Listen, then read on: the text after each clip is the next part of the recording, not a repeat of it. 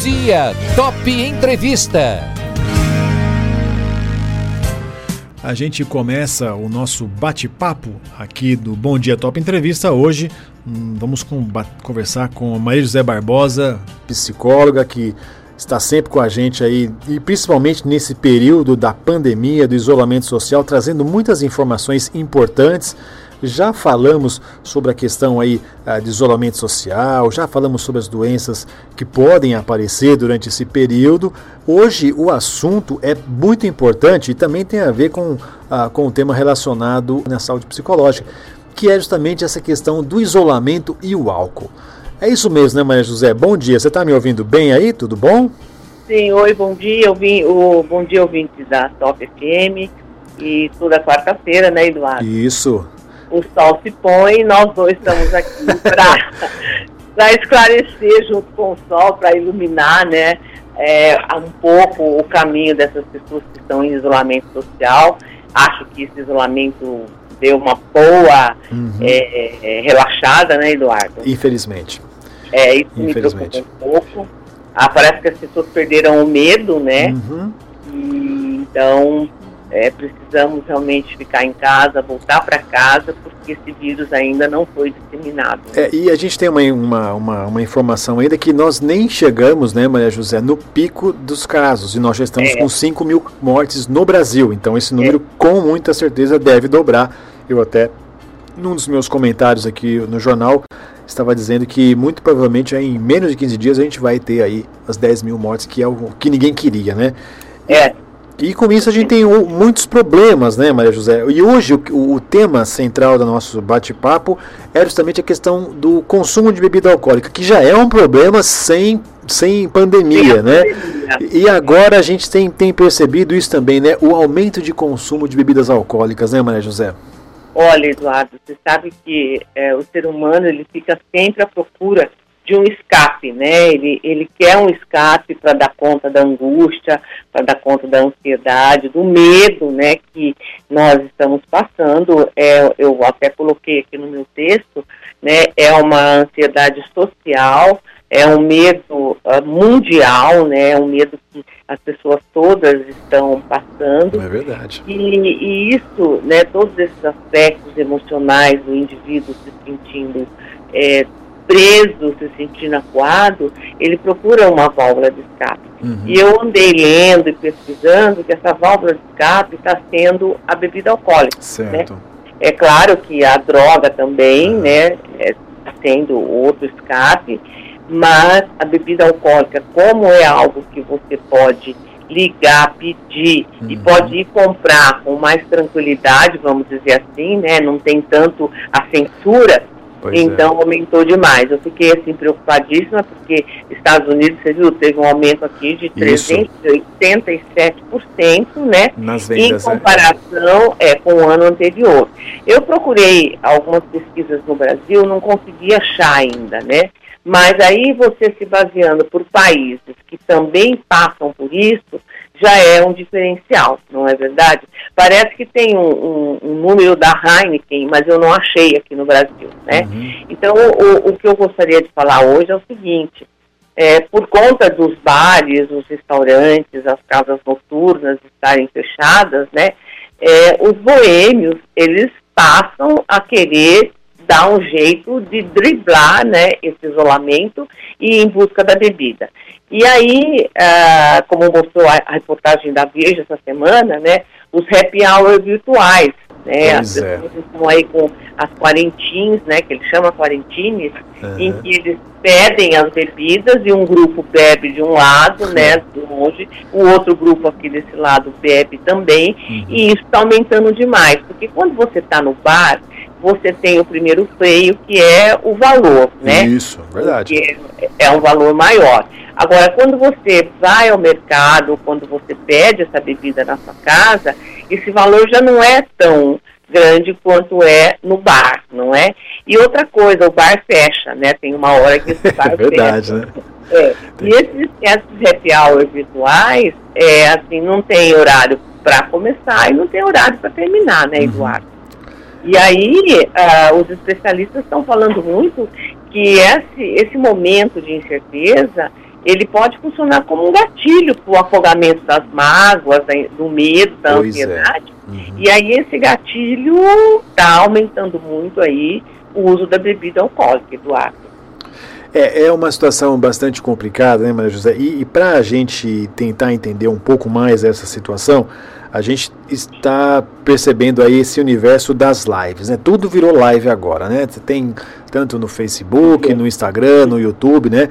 E uma das críticas que, foi, que foram feitas, né? Críticas que foram feitas às lives, principalmente aos cantores sertanejos, né? Gustavo Lima teve aí na semana passada envolvido aí uma série de, é, de, de informações e tudo mais, né, dizendo que teria bebido muita bebida alcoólica durante a sua live, mesma coisa com o Bruno Marrone e tudo mais, o, o, próprio cantor Leonardo, né, na, naquela live dos amigos também, patrocinado por uma indústria, por uma empresa de cerveja, ele falou que o negócio dele não era cerveja, era pinga, enfim. Isso parece que pegou um pouco mal aí, né, justamente desse pessoal aí, é, da, dessa patrulha que se faz em cima da, da, dos bons costumes e tudo mais, né? Como é que você vê isso aí, Maria José? Olha, Eduardo, eu, eu vejo assim, né? É, um, um, eu, eu sou meio assim comedida em falar as coisas, uhum. mas eu vou falar a minha opinião.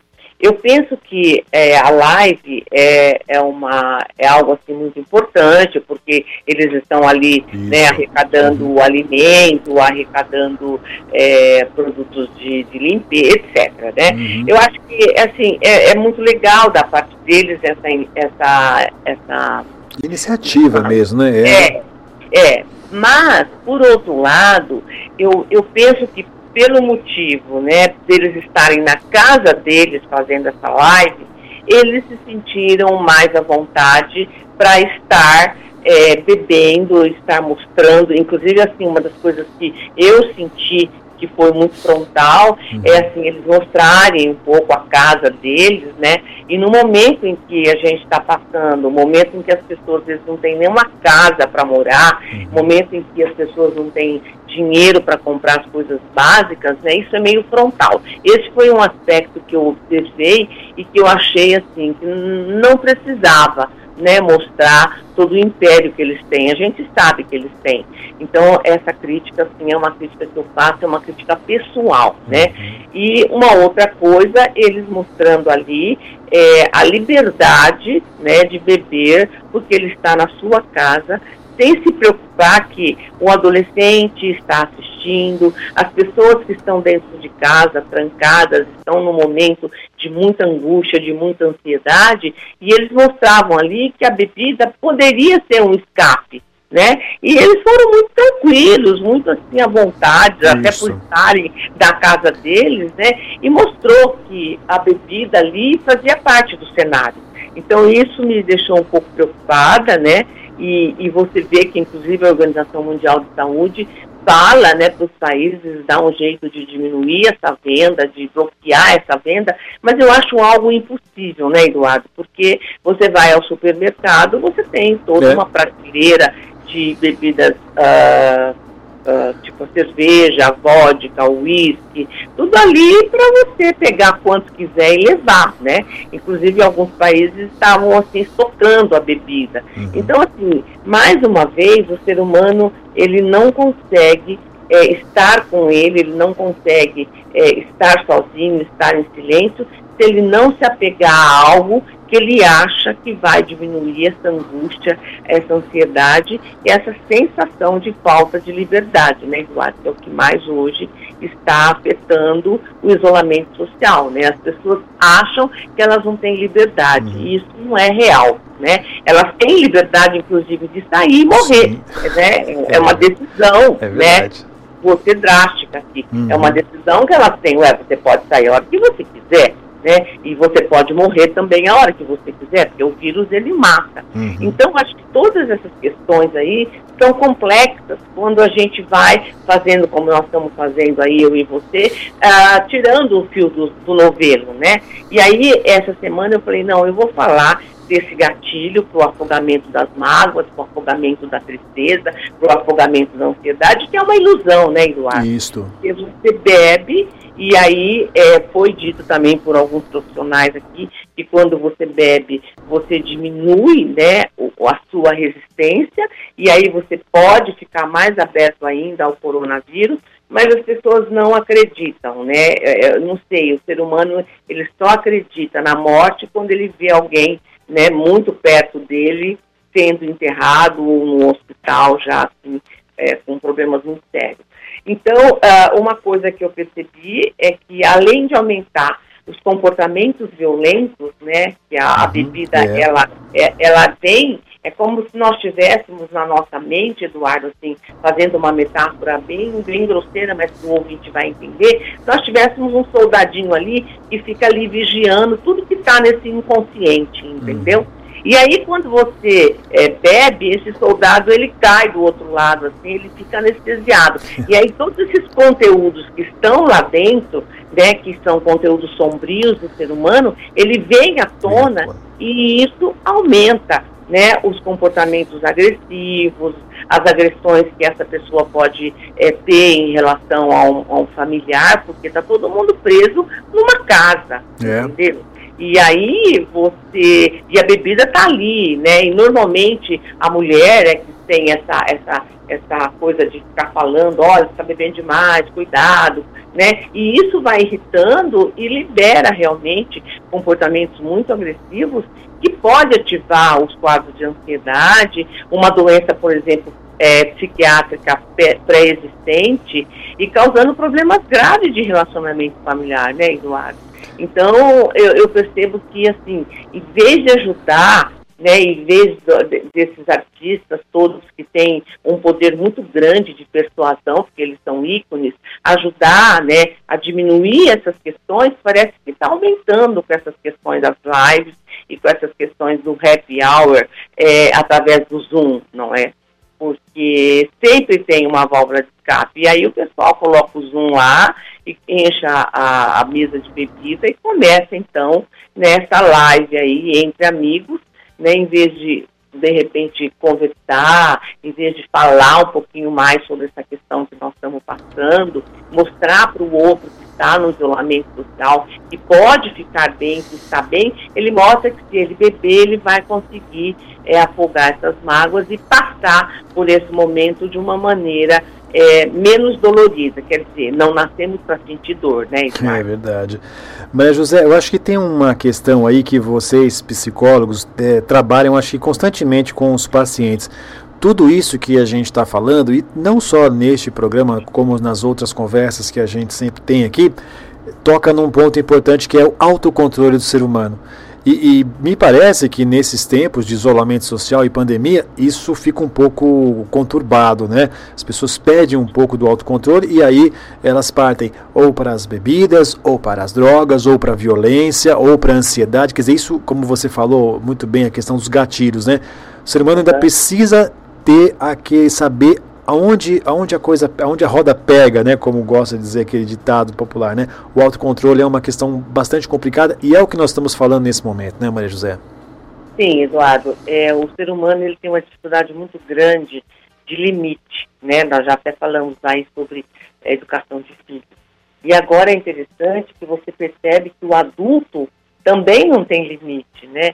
E, e, o que eu fico mais preocupada, né? Como é que a, o ser humano se coloca a mercê de, de um perigo tão eminente, né? Como é o coronavírus. E aí, Eduardo, o que acontece?